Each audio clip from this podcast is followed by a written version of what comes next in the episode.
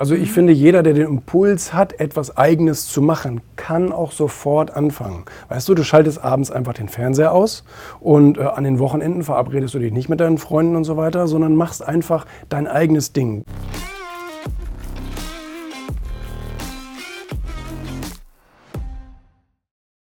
Also wo man nicht mehr sagt, es ist jetzt ein Hobby, sondern ich mache das richtig zu meinem Beruf. Mhm. Wie hast du da konkret angefangen? Also was war so der erste Schritt, so die ersten Maßnahmen, die du da ergriffen hast? Also tatsächlich ähm, muss ich sagen, habe ich, ähm, hab ich immer gerne klein und sofort angefangen. Also das muss ich schon sagen, der erste Schritt ist immer sofort nötig, da, da kann man nicht groß warten.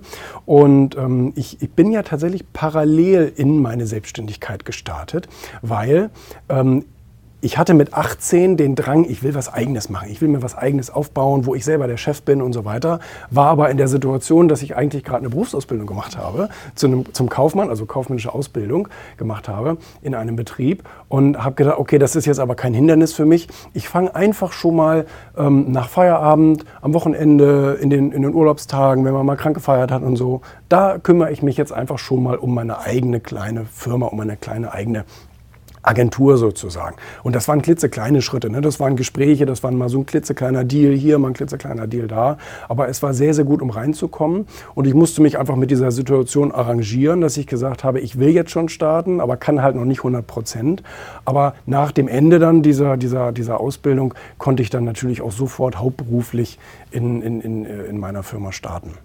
Okay, also das heißt jeden Tag so ein bisschen Zeit, mhm. ähm, statt dann irgendwann zu sagen, jetzt konzentriere ich mich komplett darauf. Genau, richtig. Also ich mhm. finde, jeder, der den Impuls hat, etwas Eigenes zu machen, kann auch sofort anfangen. Weißt du, du schaltest abends einfach den Fernseher aus und äh, an den Wochenenden verabredest du dich nicht mit deinen Freunden und so weiter, sondern machst einfach dein eigenes Ding, ähm, beschäftigst dich mit deiner eigenen Idee und ganz wichtig, es kommt ja nicht nur darauf an, sich mit etwas zu beschäftigen, sondern es muss auch irgendwo eine Response von einem möglichen Kunden da sein. Mhm. Also das heißt, ich bin immer auch sofort auf potenzielle Kunden zugegangen und habe gesagt, hey, das ist gerade eine Idee, das ist gerade ein Projekt, was wir vorhaben und so weiter. Wärst du da eventuell jemand, mit dem wir sprechen könnten?